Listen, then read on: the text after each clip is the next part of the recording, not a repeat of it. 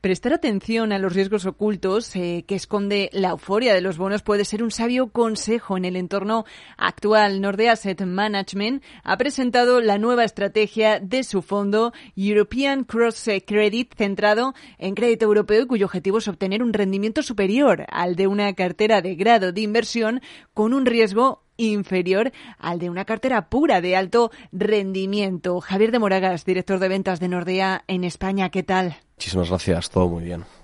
Un placer tenerte hoy con nosotros en Capital Radio. Ustedes desde Nordea siguen apostando por el crédito para este año, para 2024. En concreto, hemos visto bastante una estrategia enfocada en el crédito europeo. ¿Dónde podemos encontrar rentabilidades reales en este escenario?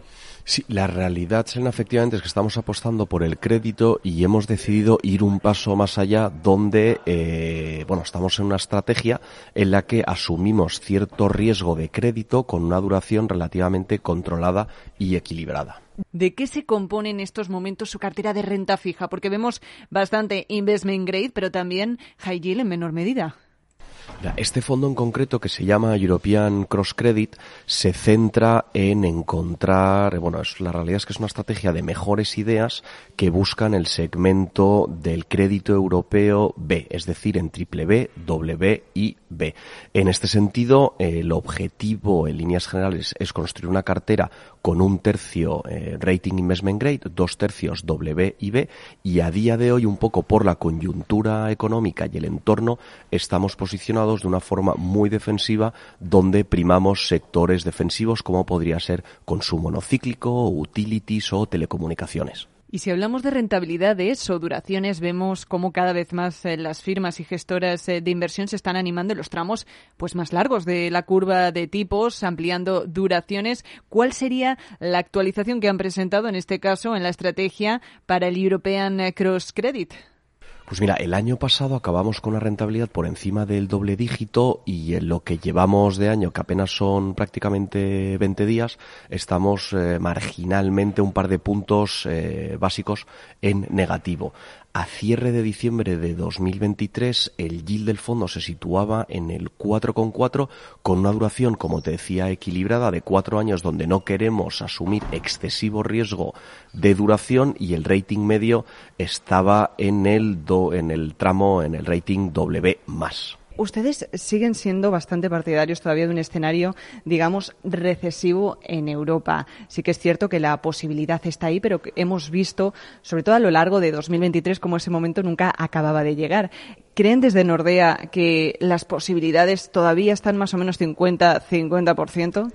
Bueno, en, en, ese caso es una pregunta, la realidad que mm, complicada de responder, pero eh, en este sentido, eh, como te avanzaba, el fondo está posicionado de una forma defensiva precisamente, oye, pues por si se produce este escenario de recesión, este escenario recesivo, eh, tener pues una cartera resiliente y que no se vea afectado o tan afectado por esta situación. En este sentido, por ponerte unos ejemplos y nombres en concreto, tenemos emisiones de compañías como podría ser Avertis, como podría ser Eutelsat, como podría ser Carrefour, etcétera. Este tipo de compañías que, como te avanzaba ante un entorno recesivo, deberían hacerlo mejor que otro tipo de compañías, pues con un componente mucho más cíclico y expuesto a eh, la evolución económica.